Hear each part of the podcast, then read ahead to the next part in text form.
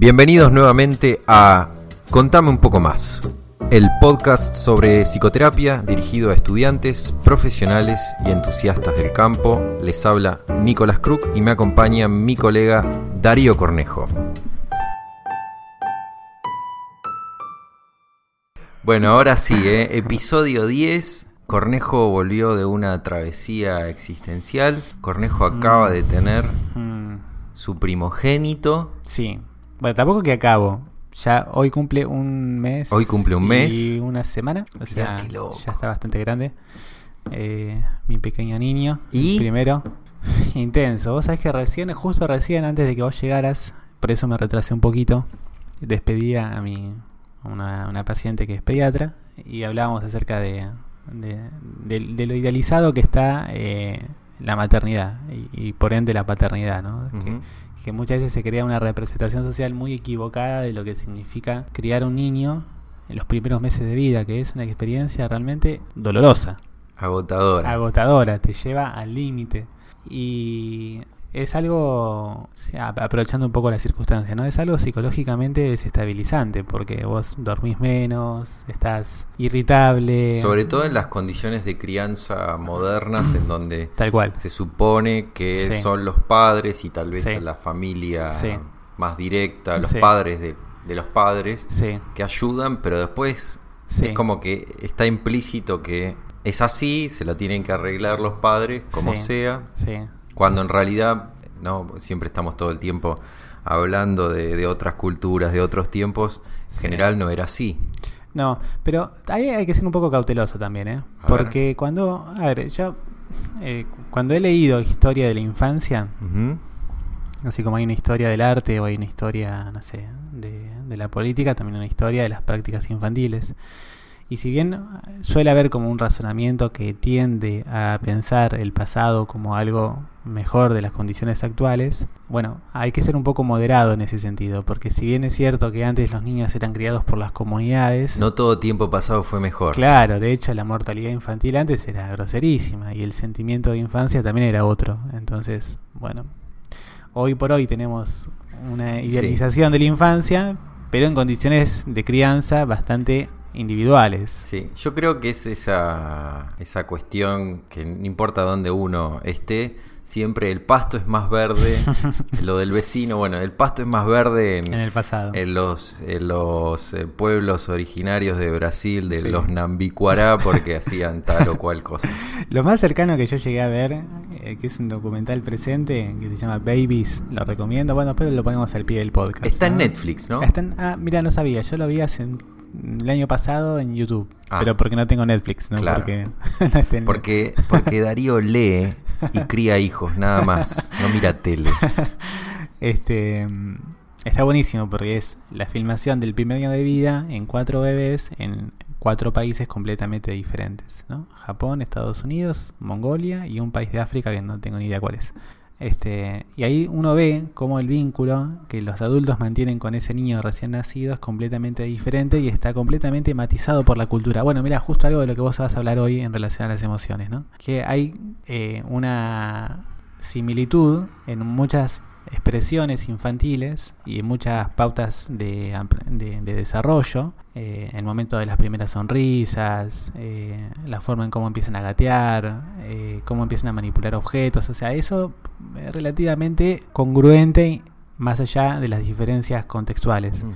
Ahora, todo lo demás está completamente matizado por la cultura y lo que está, por supuesto, atravesado por todo ese eh, historial cultural es la relación con la madre. ¿no? Claro. Particularmente en el país de África se ve que la madre, si bien está claramente identificada, eh, el niño es amamantado por diferentes mujeres, por lo general ya desde el comienzo criado con, eh, con otros bebés, eh, en contacto directo con la tierra, con los animales. Y uno ve, no sé, el, el, el nenito de, de Tokio, y claro, en un departamento hermoso, en un edificio bellísimo, pero la madre y el niño, sin ningún tipo de contacto con ningún animal y sin ningún contacto con otro humano que no sea la madre. Y me arriesgo a decir tal vez ni el padre. Y el- bueno, sí, el, el padre entra y sale, se, se lo ve. eh, de hecho, en la comunidad africana no se, no se ven muchas figuras masculinas. Este, después hay un. El, el otro creo que de Estados Unidos, si no me equivoco, están en California. Pero los padres son muy. Muy de la onda. Son EPS. Eso, son hippies y son muy. van en bicicleta Claro. y hay un perro y ellos se lo, lo llevan a la playa.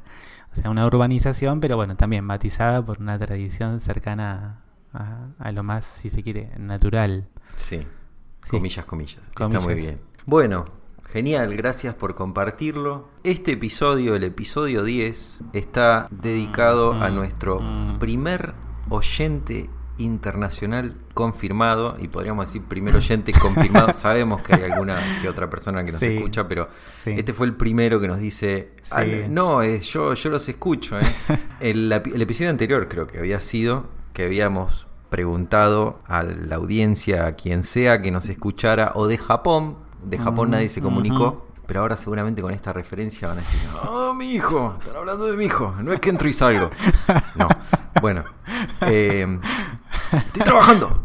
Eh, Las imitaciones de japonés de Nicolás es que no quiero, tampoco quiero hacer una caracterización este, estereotipada que pueda ser mal interpretada. políticamente incorrecta. Claro, claro. Em, bueno, Leonardo Belenki, este episodio entero dedicado a vos. Y bueno, Leonardo vive en, en Israel, en un pueblito que está cerca de Tel Aviv, si no recuerdo. Sí, sí. Ahora no recuerdo. Sí, el- sí, no recuerdo que dijo eso, ¿eh? como unos kilómetros. Bien. Así que bueno. Que dijo que era parecido a Villa Gesell. Ahí está. Desde Villa Gesell, Israel, nos está escuchando. Sí, bueno, yo poquitas palabras, porque quien ofició sobre todo de interlocutor con Leonardo fue Nicolás. A ver, eh, Leonardo, mil gracias. Me hiciste reír mucho con, con tus correos electrónicos y realmente ha sido muy alentador. Y, y yo jugaba la vez pasada con Nicolás en relación a esto de, de la locura del tiempo, ¿no? Porque cuando vos contabas que estabas acá en Mar del Plata, nosotros todavía no habíamos nacido. En el 84. En el 83. Este 83. Porque yo nací en el 84 y Claro. vos en el 86. O sea que eh, a mí eh, esas, esos cruces temporales son maravillosos, ¿no? Que alguien que esté escuchando ahora del otro lado del mundo se comunique con nosotros, recordándonos su Mar del Plata, en la cual nosotros todavía no vivíamos. Y hoy nosotros, bueno, eh, mencionándolo desde acá hacia allá, ¿no? Es- ¿Y quién dice si no terminamos en Villa Gesell, Israel, cuando tengamos 60 años? sí, sí. No estaría mal. No, no, nada, nada. No sé sin duda que sería un avance, sí. Así Sí. que bueno. Bueno, Leonardo, abrazo gigante. Y Abrazo. ahora sí. Brevísimo, brevísimo, primera sección, podemos llamarlo dato contraintuitivo, pero es un poco amplio, porque es un cambio de paradigma que está sufriendo bueno, la psicología y otras ciencias afines, que tiene que ver con las emociones. Esto, este dato contraintuitivo, nace de un libro de Lisa Feldman Barrett que se titula How Emotions Are Made. Cómo se hacen. Cómo, las, cómo se hacen las emociones o cómo las emociones son hechas, sería para ser más literal con la traducción. Llegué recién al capítulo 6 y me doy cuenta que es un libro que va a dar para, para hacer un episodio entero. Pero nos quedamos con el enunciado principal, que es que las, el- la teoría de las emociones universal, bajo la cual se rige buena parte de la psicología todavía hoy, que es esa teoría de un tal Ekman y otros, no me acuerdo los nombres de los investigadores, no me acuerdo siquiera si Ekman era el primero de la lista, le mostraban a un grupo de personas de diferentes culturas, a grupos de personas de diferentes culturas, fotos con las, un- las supuestas emociones básicas en donde un actor tenía gestos, era una foto y tenía gestos de, por ejemplo, enojo, alegría, sorpresa. Y en base a eso concluyen que las emociones son básicas, que tienen como una, unas huellas digitales, digamos, específicas, cada uno de, de los tipos de emociones, y que son universales. Bueno, esta investigadora, obviamente, y su equipo hacen como un trabajo de revisión de esa evidencia y básicamente a lo que se concluye es que, que las emociones no son universales, que una emoción no deja de ser más que una categoría, eh, una, mm, una etiqueta cultural para lo que es una sensación corporal, ¿sí? Ese es como el grueso. Y para la psicoterapia, esto tiene implicancias significativas. Por ejemplo, nosotros venimos de algunos episodios hablando de por qué hay que preguntar y cómo preguntar por las emociones. Con el trabajo, bueno, trabajamos con las emociones un montón, el 50%, habíamos dicho uno de los episodios, el episodio anterior, el trabajo con las emociones es importante la psicoterapia, pero si ahora sabemos que no hay consenso entre lo que una persona podría considerar enojo, lo que una persona podría considerar incluso ansiedad, o depresión o tristeza. Eh, lo único que queda claro es cuando la valencia es positiva o negativa, si la emoción es agradable o desagradable, pero todo lo demás, lo que estamos haciendo es un priming, o sea, culturalmente, si le preguntamos a la persona por emociones específicas o si lo obligamos a ponerle un nombre de, por ejemplo, de estas emociones básicas, lo que estamos haciendo es reducir mm. un matiz. Un matiz que va a ser, obviamente que va a estar matizado por, eh, tamizado quiero decir, por lo cultural, pero que va a tener una información específica que tiene que ver con la, la historia individual de la persona y que por eso no es bueno creer que estas emociones son universales, sino que la variación hace que ya no valga tanto la categoría. Digamos que en, el campo de las emociones vamos de a poco estando en un lugar similar al que estamos con las categorías diagnósticas. Sin duda que hay casos puros que estas cosas existen. Ahora bien, cuando uno hace como ese movimiento de prensa que quiere hacer que esta persona, con todo el material de la persona, entre a presión en esta categoría, nos estamos perdiendo información que puede llegar a ser incluso decisiva para ayudar a esa persona. Bien. Hasta ahí lo que sería este dato contraintuitivo que ustedes me dicen, capaz.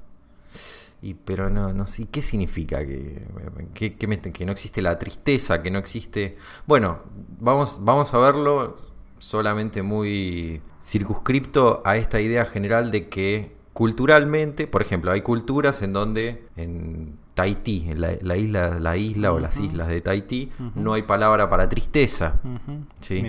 Eh, es como, como eso que se suele repetir de que los esquimales no tienen una palabra para blanco. Sí, para la nieve. Para, para blanco creo que es. No, para la nieve. Nombran muchos estados ah, de la nieve de forma ah, distinta. Son esquimales. Bueno, perfecto. Bueno, esto es similar eh, y, y, tiene ciertas consecuencias. Tienen ciertas consecuencias concretas, que es de vuelta esta idea de que el paciente mismo se vea no presionado, pero sí invitado incluso por el terapeuta o por su misma cultura, las personas que lo rodean, a definir lo que le pasa utilizando estas emociones que supuestamente son universales, pero no lo son. Claro. Bueno. eso. Eso. Y, sí. y vamos directo a la primera sección, que es el principio detrás de el 99,9% de las intervenciones en psicoterapia, que es, vamos a, ponerle el nombre que, le pusimos con Darío cuando nos dimos cuenta que era así y después vamos a ver cómo lo conectamos con otros nombres que se le han dado. Es el principio de hacer lo contrario. Hacer lo contrario supone que la, de vuelta, el 99,9% de, de, los malestares psicológicos tienen origen en evitaciones. Evitaciones físicas, como puede ser en el caso bien concreto de una fobia, o evitaciones experienciales, evitaciones vinculares, evitaciones existenciales, en donde uno, digamos, le va esquivando el bulto a cosas que son incómodas y eso de alguna manera pone un coto en, en, nuestro crecimiento y además empieza a ocupar un espacio mental, una, energía mental, porque evitar, si bien tiene un arraigo de la época en que evitábamos un lugar porque había señales de que tal vez ahí había habido, había habido un animal peligroso y bueno, vale evitar para no morirse. En el caso de la habitación experiencial, no, no tiene ese resultado, sino al contrario, empieza, empieza a generarnos cada vez más eh, trabas. ¿sí? Ese sería el, el principio de hacer lo contrario. A mí me, me gusta mucho la utilidad de este principio porque aúna lo que a nuestro entender constituye la potencia del trabajo terapéutico, que, que es eh, la palabra seguida de la acción. Muchas veces, eh, de hecho esto lo hemos dicho en algunas otras ocasiones y lo es, eh, en, mi caso lo, utilizo mucho como uno de los primeros componentes psicoeducativos en el trabajo terapéutico con los pacientes en las entrevistas de admisión o cuando el, tratamiento comienza a estancarse. Que la psicoterapia no puede ser reducida a una hora a la semana, que de hecho eso es, digamos, eh, una mala psicoterapia. Si el paciente viene con, con esa intención de descarga verbal, de, escucha atenta pero no interrumpida y mm, de que lo que se lleve sean algunas pocas palabras de consuelo o algo eh, referido a lo dicho por él o ella hacia el final de la hora. Y eso no generaría como más que el efecto de tranquilizar un poco la tensión interna del paciente hasta la semana siguiente. Como ayuda, es un paliativo. Claro, es, es, algo, pero si eso constituye un proceso psicoterapéutico, bueno, eso no podemos mm, esperar demasiado de, Es la novalgina de la mente. claro. Hacer lo contrario invita a la acción pero no una acción, digamos, así azarosa o que sea una invitación a la impulsividad, sino más bien a identificar los patrones resistenciales disfuncionales como los resistentes, como los, los nombraba Nicolás en otra ocasión, identificarlos y sobre eso operar un movimiento inverso. Sí, creo que no lo nombré nunca, pero ah, bueno, está bien. acá no, claro. El patrón disfuncional resistente. Sí. Eh, a mí me gustaría ir un caso sí. para, para ilustrar esto y, e ilustrar qué difícil que es definir esto de hacer lo contrario. Porque cuando decimos hacer lo contrario, en general, estamos diciendo que tenemos que identificar algo que para la persona es muy significativo. Sí. Eh, y no es solamente invitar a alguien a hacer lo contrario de lo que tiene miedo, ¿sí? Y vamos a, dar un par de contraejemplos en donde eso es una cosa vacía, como no, no, es, tiene que ser algo personal y tiene que ser algo que particularmente a esa persona la pone en una situación de vulnerabilidad. Sí, sí es cierto que muchas veces invitamos a hacer una, a la persona eh, a, tomar una acción que lo pone en una situación de vulnerabilidad y que pondría a cualquiera en una situación de vulnerabilidad. Pero nosotros tenemos que estar seguros que eso en particular para esa persona es significativo. Por, ejemplo, en su momento había leído sobre un caso de, un hombre que le temía a la muerte, pero no a la muerte propia, sino al hecho de que en algún momento sus seres queridos iban a morir. Sí. Solamente con esa situación uno se puede imaginar, bueno, tenemos que hablar sobre esto. Está bien, es una, un inicio, una punta. Ahora, si hablar de eso no le provoca incomodidad, y ahí está la clave, nuestra, nuestra o sea, cuando, cuando hacemos psicoterapia estamos todo el tiempo jugando al Marco Polo en la pileta o al frío caliente que jugábamos cuando, cuando éramos chicos, en donde uno va intentando algo y si la persona no se activa, no hay incomodidad, no hay movilización emocional, probablemente por ahí no sea. ¿sí? Es como en el psicoanálisis eso está muy bien con esta cuestión de, bueno, el psicoanalista interpreta mucho.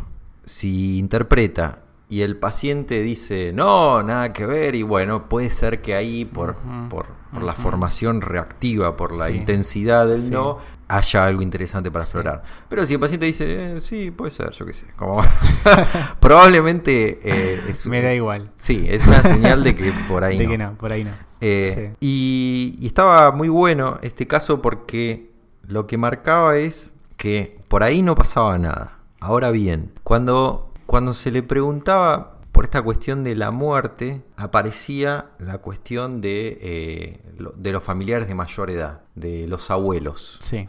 Y que hacía mucho que no veía a sus abuelos porque le provocaba como angustia el hecho de verlos tan, tan viejos, tan frágiles. Sí. Entonces, ahí enseguida eh, el psicoterapeuta encuentra algo interesante para trabajar en el sentido de, bueno, tenés que ir a visitar a tus abuelos, ¿sí? Porque en esta cuestión de el miedo a la muerte, uno estaría muy tentado en creer que es- hace falta una cuestión en donde hablemos eh, desde, el, de- desde el sentido último de las cosas. Sí. Está bien, pero si no le pasa nada, probablemente sea el sesgo del terapeuta, ponele que fuera ex- eh, humanístico, existencial, Sí. a la, ¿cómo se llama? Este señor que siempre me olvidó el nombre. Roger. No, el, el del libro que citamos la otra vez, Ah, Shalom. eh, Irving Yalom, o Yalom. Eh, bueno, entonces Sí. ahí había un poco de resistencia, de, "Mm, no, no me gusta tanto. Interesante, Sí. entonces la cosa Sí. va por ahí.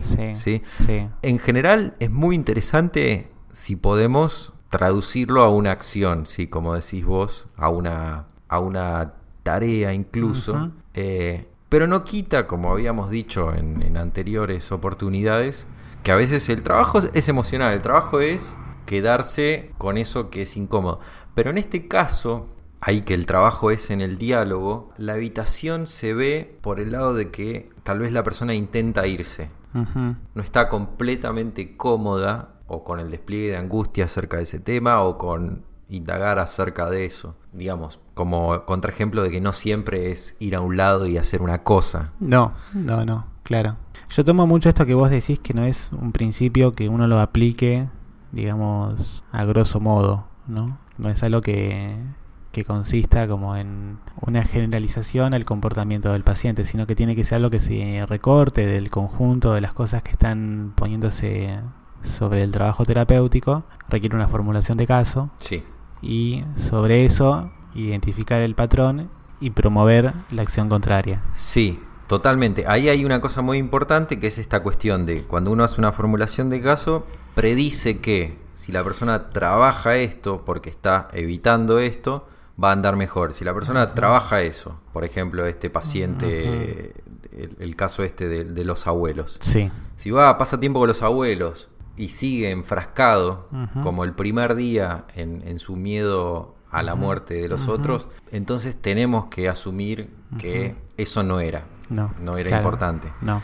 Hay algo muy importante, valga la redundancia o la repetición, que es que yo quería destacar que esto de hacer lo contrario no, no es una invitación cultural al riesgo, al desafío, vacía. Esta cuestión de, bueno, decíamos en su momento cuando hablábamos de la terapia de aceptación y compromiso, de hacer lo, que más nos da miedo, el peligro básicamente de eso es que tengas un montón de gente con rasgos de búsqueda de estimulación alto, creyendo que están haciendo, están conduciendo su vida de, de forma bárbara porque Claro. ellos están todo el tiempo buscando la adrenalina y el miedo. no es justamente eso. Por ejemplo, la invitación entre los adolescentes a jugar a la ballena azul porque Claro. si no sos, eh, no sé, un- Claro. un, un cagón, no, Sí. no, etcétera. Sí, sí, sí. ¿Sí? Sí. No se trata de eso. No. Justamente para que no se haga de hacer lo contrario una banalización No, generalizada. No, no. No, no, es, de hecho. Porque, algo- por- perdón, Sí. termino la idea. Porque si no, no estaríamos muy lejos de, de este chantaje psicoanalítico de eh, si, eh, si, si vos no te gusta el psicoanálisis es porque te estás resistiendo y... Sí, y en eso comprobas el psicoanálisis. Claro, Sí. no sería la idea esa. Nota al pie respecto de eso. Sí, Hay un libro, lo tengo que mencionar porque realmente me generó un impacto intelectual fuerte. Hay un libro que se llama Cómo el psicoanálisis confirma las neurociencias, ajá. ¿no? Es de Pomier, un psicoanalista, si no me equivoco, francés. Sí, es francés. O sea, es que yo no leí el libro, no, lo, lo que hice fue ojearlo y ver el índice y demás. ¿Y sabes en qué consiste el libro? En la idea de que como las neurociencias van a confirmar, digamos, a refutar el psicoanálisis, refutan los, los, los aportes del psicoanálisis, en ese intento de refutación confirman el psicoanálisis. Es una locura ad hoc, pero terrible, y de hecho es un libro. Cosa de franceses. Pero saliendo de, de la nota del pie, ¿no? Eh, sí, tiene que ser algo que requiera una, como decíamos, una formulación de caso, una identificación de un patrón disfuncional resistente y sobre eso una exposición en donde se realizaría la acción de hacer lo contrario. Sí. Que no va justamente de la mano de, de la impulsividad, sino más bien de la modulación. Yo lo entiendo ahí. como Y de la, de la vulnerabilización. y de la vulnerabilización, sí. Sí. Sí, la vulnerabilización en relación a que el paciente se exponga ante una situación que prefiere evitar. Entonces, la exposición generaría en él un estado de vulnerabilidad. Por supuesto que la lectura terapéutica eh, implicaría que no sea un contexto potencialmente peligroso. Entonces se hace eso de la base de que en realidad claro. ahí hay un- una interpretación distorsionada respecto del peligro real de esa situación. que está cargada, o sea, volviendo a- Lisa Feldman Barrett y las emociones, hay algo muy interesante que dice que es, ¿qué es una emoción? De vuelta, entonces, es la etiqueta que le damos Sí, a una anticipación interoceptiva, es decir, nuestro cuerpo todo el tiempo genera estímulos sí, internos en base a los recursos que va viendo que va a necesitar para lidiar con las situaciones. Todo el tiempo se está anticipando y sí. realizando simulaciones en Sí. base a lo, lo que tiene enfrente Sí. y en base a eso se generan estas reacciones interoceptivas que son anticipaciones a situaciones. Sí. Lo que estaría haciendo la psicoterapia es una reeducación a ese nivel, ¿sí? sí. En donde uno em- emocionalmente está teniendo una reacción interoceptiva basada en simulaciones que puede llegar a ser basadas en, en, en la historia, obviamente, de- propia de la persona, Sí. pero que están desfasadas Sí. de su contexto, de un contexto actual. Sí. Y por eso generan más malestar que, del- que de lo que supuestamente vienen a prevenirnos. Sí, sí, tal cual. Y yo insisto con esto que entiendo la cuestión vinculada con la con la anticipación catastrófica y lo que tiene que ver con el correlato emocional de eso. Pero tomo muy como, como algo muy importante este principio de autorregulación, que es el que muchas veces está fallido en las personas cuando consultan una psicoterapia y que el trabajo consiste justamente en calibrarlo, ¿no? en lograr como una mejor adaptación a las circunstancias que las personas suelen querer evitar. Y a veces eso implica hacer lo contrario en un tono más bien, yo lo llamo así, hacia abajo. Claro, O bueno, sea, con- no- en el no- caso no del enojo es el más claro. Claro, exacto, a eso iba, ¿no? Un paciente externalizador que tiende como a estallar eh, de forma agresiva ante discusiones en contextos grupales y que, eh, bueno, producto de las últimas reacciones y consecuencias que eso generó en su grupo de vínculos, más bien prefiere evitar reuniones y permanece solo o aislado de su- sus encuentros de pares o familiares. Sí. Y ese aislamiento implica sufrimiento, porque más bien uno pensaría que ahí hay algo que puede llegar a ser potencialmente productivo para alguien, ¿no? Entonces, el principio de hacer lo contrario implicaría exponerse ante una situación de estrés social, como puede llegar a ser una reunión familiar, en donde, no sé, se toquen temas que a esa persona le irriten, y diseñar algunas estrategias de acción que permitirían la autorregulación hacia abajo. O sea, Claro. la no acción, la, la- la no actuación del enojo. Sí. Eh, Lisa Feldman Barrett utiliza mucho la, la analogía del presupuesto. ¿Eh? A ver. Presupuesto como en una, en una empresa Sí. o en un estado. Sí. Entonces, vos tenés todos estos recursos. Sí. ¿sí? Ante esta situación, ¿cuánta, cuánta guita, cuánta glucosa, cuánta, Mm. cuánto cortisol Mm. vas a Mm. necesitar para afrontar esto? ¿sí? Para no sentir esa vulnerabilidad que está pegadito a la sensación de desvalimiento, a la sensación de que el otro eh, te rechaza. ¿sí? Sí. Entonces, la persona, por ejemplo, este hipotético paciente que, que se enoja, está gastando una cantidad desproporcionada. ¿sí? Porque quiere lo más lejos posible esa sensación de posibilidad, o sea, se anticipa a la posibilidad de que el otro te dé vuelta la cara, por ejemplo. Sí, sí, sí.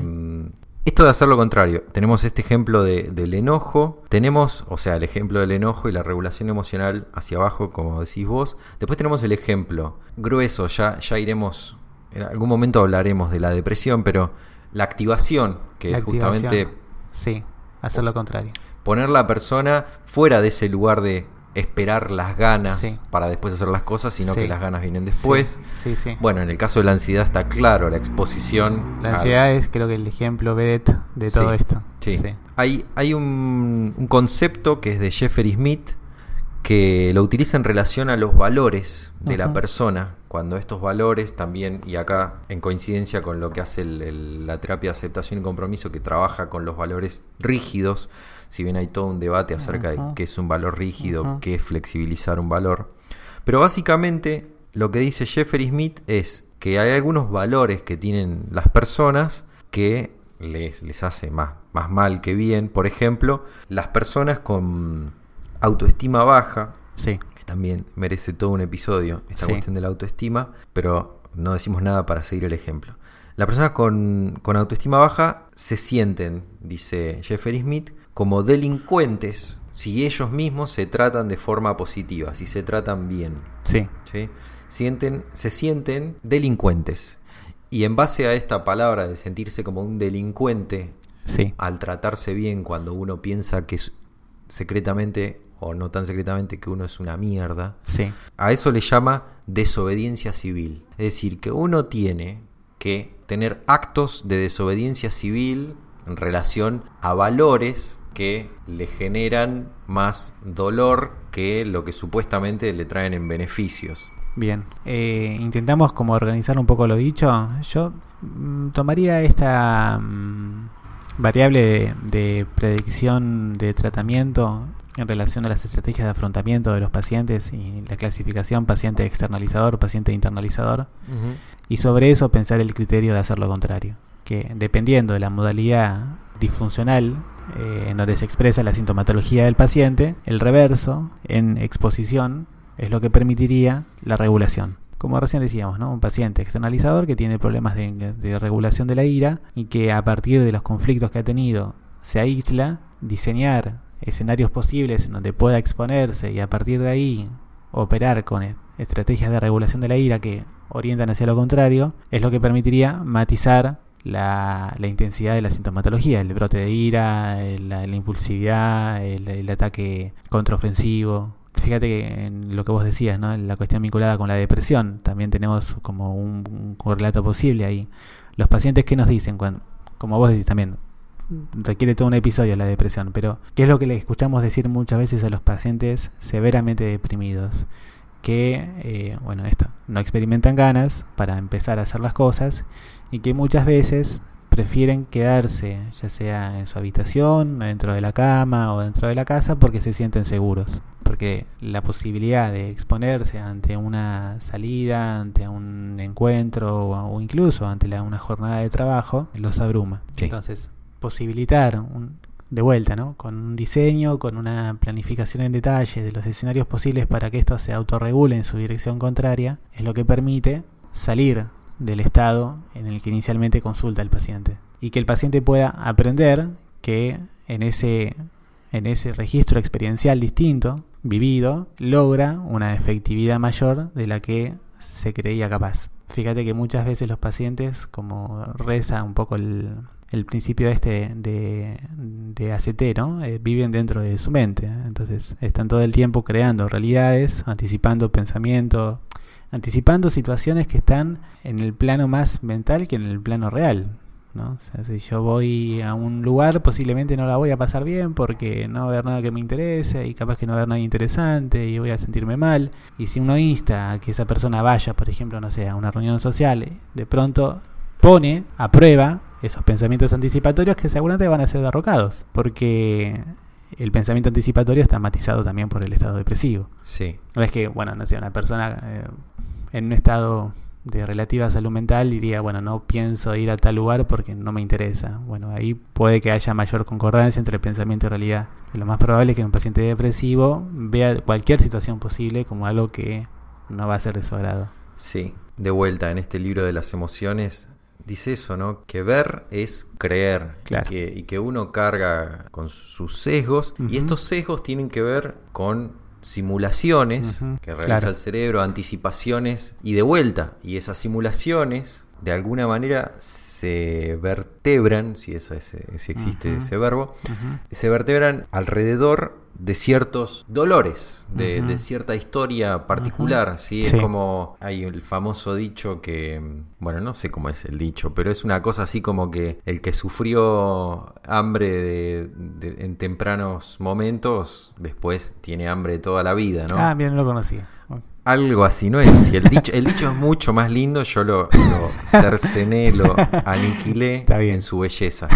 Pero, pero es algo así. De hecho, creo que cuan- cuando, Pero algo de eso hay, sí. cuando Sí. estudiábamos Maslow, Sí. creo que se decía algo de eso, Maslow y Sí. su, Su pirámide de su- su pirámide de necesidades, Sí. el hecho de que uno sufra una necesidad específica en, en- en un periodo temprano hace que después de alguna manera repita esa compulsión a, cumplir algo que puede que efectivamente esté, esté todo para que sea cumplido, pero es más fuerte que uno. Es como una puesta a prueba de la realidad de la, del contexto. De alguna manera es esto, esta cuestión de si el cerebro todo el tiempo lo que está haciendo es anticipando y simulando, es muy difícil salirse de eso, porque justamente si el cerebro es ese órgano que se dedica a, a alejarnos de los peligros, es muy difícil, o- o- bueno, es difí- bueno, sí es difícil, es lento, es trabajoso, ese camino hacia otro tipo de simulaciones, ¿sí? Sí. que no estén ligadas a peligros que uno podría decir, bueno, pero materialmente yo tengo todo para superarlo. Sí. Cuando digo materialmente no me refiero a dinero, sino emocionalmente, Sí, sí, que- sí. experiencialmente. Sí, sí, sí, sí.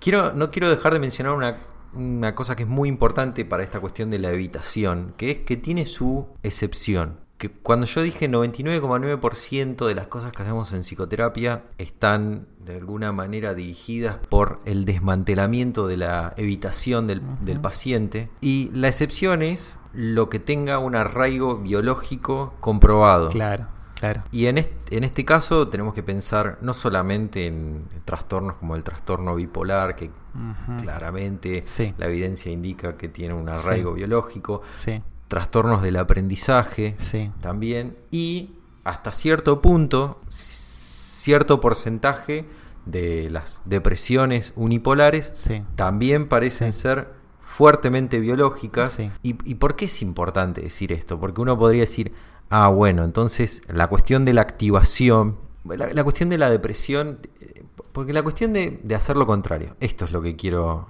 llegar, es que no debe verse como algo moral, No. como algo de que, de vuelta, no, no, no pongamos al paciente en el lugar del adolescente que, que es desafiado a jugar a, a la ballena azul y si no, No. se quiere hacer cargo de su vida. Y. Es difícil, pero con la cuestión de la depresión queda claro que la depresión, que siempre tiene un componente, a veces más, a veces menos, pero está claro que tiene un componente biológico importante, Sí. uno no puede dirigirse solamente con este principio porque podría verse tentado a decir, bueno, la persona no está Claro. no está con el malestar suficiente Sí, sí. como para forzar Sí. algunos cambios. No hay que incurrir en los psicologismos, Claro. ¿no? Que es esta idea de que en realidad todo es una cuestión de, de adquisición de nuevos comportamientos o nuevos principios de regulación cognitiva. Eh, hay sin duda condicionamientos físicos en, un grueso de la psicopatología que hace que haya, que ser muy moderado respecto a las expectativas de cambio ante cada paciente. Pero eso implica sobre todo un buen trabajo de análisis de caso, de, admisión y de formulación. Que vos puedas diferenciar cuánto hay de eh, dificultades que puedan sortearse a partir de una reconfiguración cognitiva o cuánto hay de predisposición biológica que incluso con las mejores de las posibilidades psicoterapéuticas, si eso no va acompañado de algo farmacológico o incluso cierto dispositivo de, de- soporte social, mucho, no, mucho avance no va a haber. En, en ese punto eh, recomendamos a la audiencia, si les interesa, está con subtítulos en inglés en, en YouTube. Es una clase de Robert Sapolsky de Stanford acerca de la depresión. Ujú. Eh, Sapolsky escribe, da clases de- desde una postura, no desde una postura, es digamos, es, las, es un biólogo comportamental. Él- su área de, de especialización máxima es, em, creo que es endocrinología, Ah, algo así, Qué específico. eh, específico, algo, algo así. Sí. Pero, y la cuestión es esta, ¿no? De lo que me hizo ver esa conferencia es el peso de lo biológico. Y está bien, él, él habla de un gen, justamente. En el caso de la depresión unipolar, y de vuelta, no todo lo que. A, a no todo lo que mm, lo que llamamos depresión es justo adosarle esa categoría hablando de las etiquetas, pero podríamos decir, tirando, él tira un dato que dice, en, el, los antidepresivos solamente funcionan en un 30 o 40% de los casos, lo que habla de que, creo yo, eh, en base a, escucharlo a él, que probablemente, como cuando hablábamos del, del trastorno por déficit de atención con hiperactividad, sea algo que, al ser una categoría tan general y difusa y que se pueda confundir con un, otro montón de fenómenos, está mal diagnosticado en muchos casos. ¿sí? Se supone que si los inhibidores de, reabsorción de la serotonina, que son el, tratamiento de, antidepresivo farmacológico más utilizado, en, ese 30 o 40% funciona, quiere decir que hay algo que está fuertemente ligado a la química cerebral.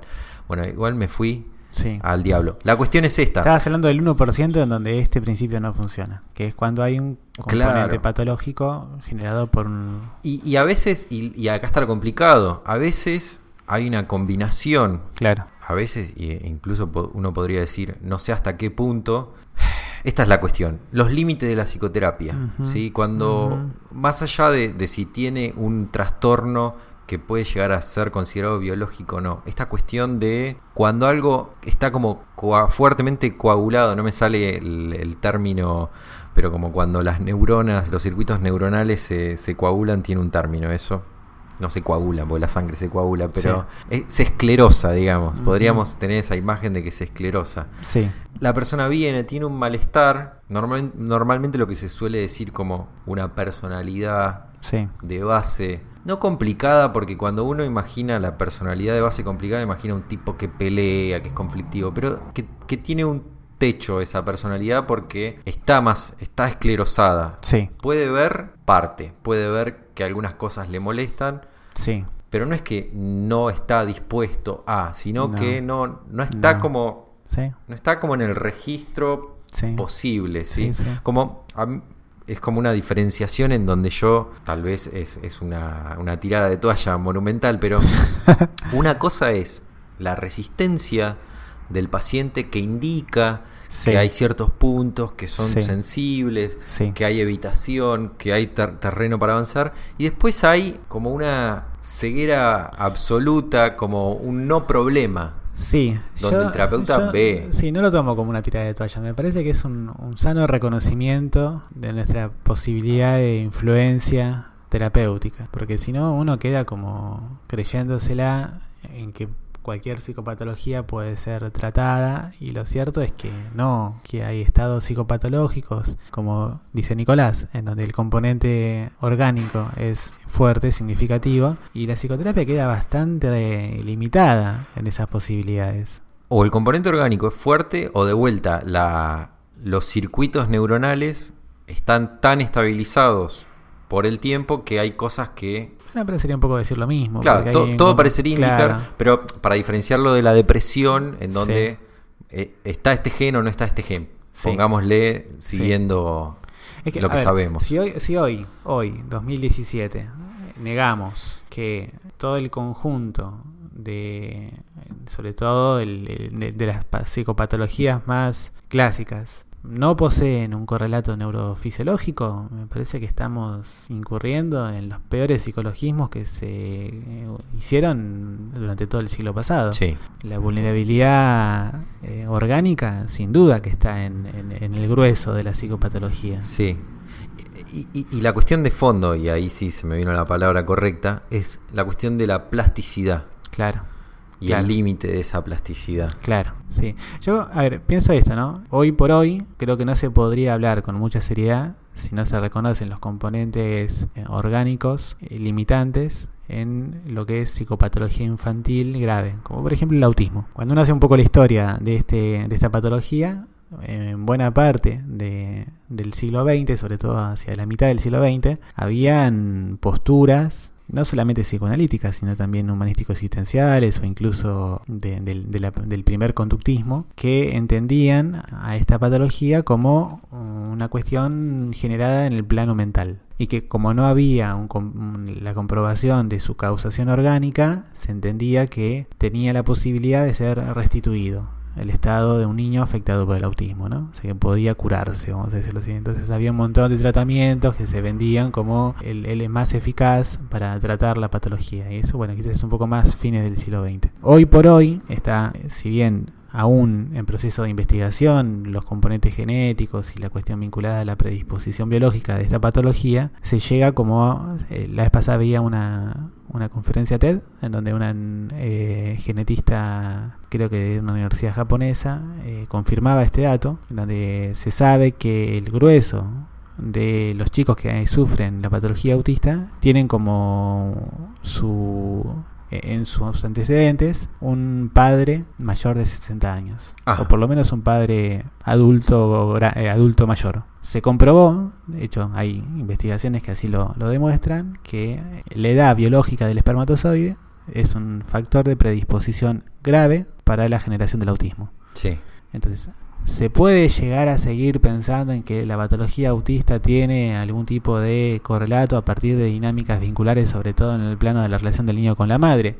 Pero si negamos, si seguimos negando esto, ya creo que no estamos hablando seriamente de esto. Sí. Bueno, acá ya creo que hay como piso firme para, para, para continuar el debate. Pero si nos alejamos un poco más, yo insisto, en el grueso de la psicopatología, esto está un poco todavía en proceso de investigación, pero sin duda que hay predisposición biológica. Cuando nosotros hablamos de predisposición parece que es una cuestión de, bueno, porque mi papá era depresivo, mi mamá era depresiva. No. Está bien, es eso también, pero es algo que a veces es tan fuerte como 30 veces más, es 30 veces más probable Sí, que vos te deprimas sí, en relación a, a Pepe que le pasó lo mismo que a vos. sí, sí, sí, Si- sí. Si bien nunca a una persona le pasa lo mismo que a otra, pero me claro. refiero en cosas gruesas como por ejemplo puede llegar a ser perder un padre. un padre. Sí, Sí. sí, sí. Cuando se hacen los trabajos de historización, de, de- de identificar un poco lo, lo que fue el, el trayecto de vida de un paciente, yo suelo escuchar como en, en un doble registro esta idea de la herencia. Por un lado, sí, la predisposición biológica a partir de patología en generaciones previas, padres, abuelos, y también los modelos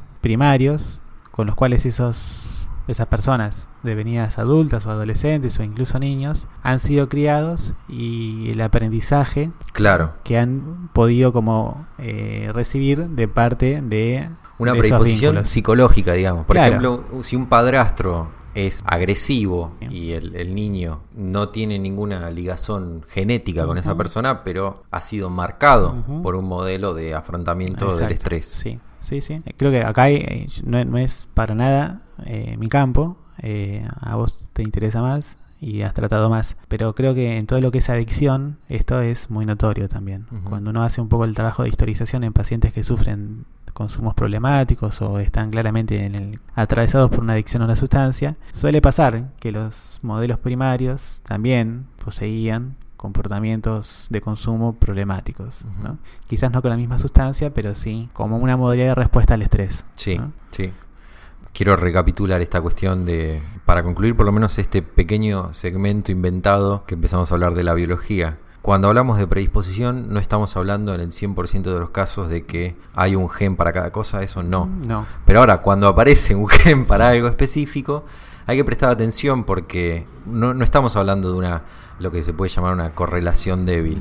Y después está la cuestión de, de vuelta, está la predisposición como algo psicológico, que no tiene que ver necesariamente lo genético. Y después está la mezcla, que Uf. es la cuestión de que como nosotros como psicoterapeutas también tenemos efectos sobre la química cerebral, tenemos efectos sobre las redes neuronales y Sí. por ende tal vez está bueno equivocarse y de última saber que nos escucha un genetista. Esa es- la segunda sería lo mejor. sí. Sí. Pero también Porque es lo más improbable. Que Claro. Nos equivocamos seguro, pero que nos escuche un genetista. Eh, Sí, muy, muy improbable. También eso seguramente va a tener un efecto sobre, a la larga, Sí, tal vez, mutaciones sí. genéticas. Sí, no, tal cual, tal cual, sí. Que creo que es, si se quiere, eh, la loable tarea de la psicoterapia, que es prevenir patología mental futura. Mirá, no, lo había pensado así. Sí, es cierto. Y, y para cerrar con algo con lo que abrimos, muchas veces, eh, aunque no tenga que ver con nada más que con el comienzo, muchas veces los pacientes llegan a una primera consulta, pacientes adultos sobre todo, impulsados por la llegada de un hijo o impulsados por el hijo llegando a cierta edad y ellos no queriendo que los hijos se les peguen estas cosas que ellos no dejan de ver que es un problema. Vos la vez pasada, justamente en relación a esto de mi floreciente paternidad, este, me lo decías, ¿no? Como una idea que ya habías cosechado y que, que está muy buena, que es esto de que la tarea de todo padre debería consistir en que tu hijo te supere.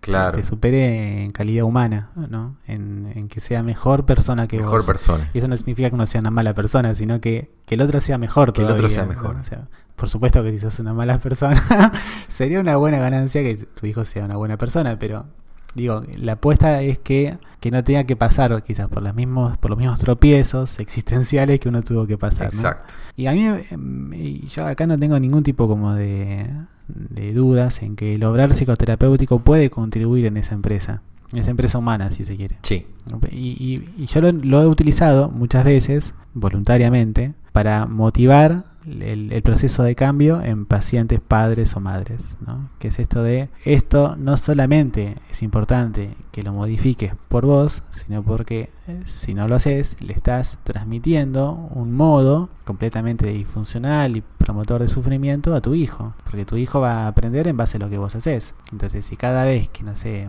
a vos te dicen algo y vos pienso en una situación concreta ¿no? de, un, de un paciente que no puede tomar decisiones sin quedar un poco como satisfaciendo la demanda de las personas que él considera importante. ¿no?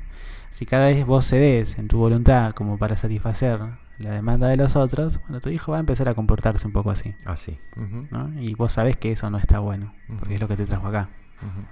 Excelente. Mm.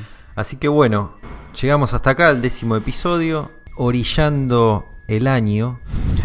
Eh, pueden escucharnos en facebook.com barra contame un poco más o en cornejocruc.com barra escuchanos o pueden bajar cualquier aplicación de podcast en la Play Store de Android o Apple Podcast o cualquier otra aplicación de podcast en iPhone bajar eh, todos los episodios para escucharlos offline y pueden comunicarse con nosotros o, o hacen lo mismo que hizo Leonardo, nos mandan un comentario, alguna, alguna entrada de, del blog que tenemos en la página o un mensaje de Facebook o escriba, escríbanme a mí y yo me comunico con Darío y le digo, un loco nos escribió.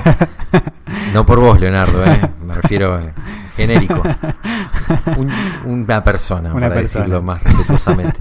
Eh, a nicolásgcruc.gmail.com y será hasta el episodio 11. El a- episodio 11. Hasta el sí. 11. Abrazo.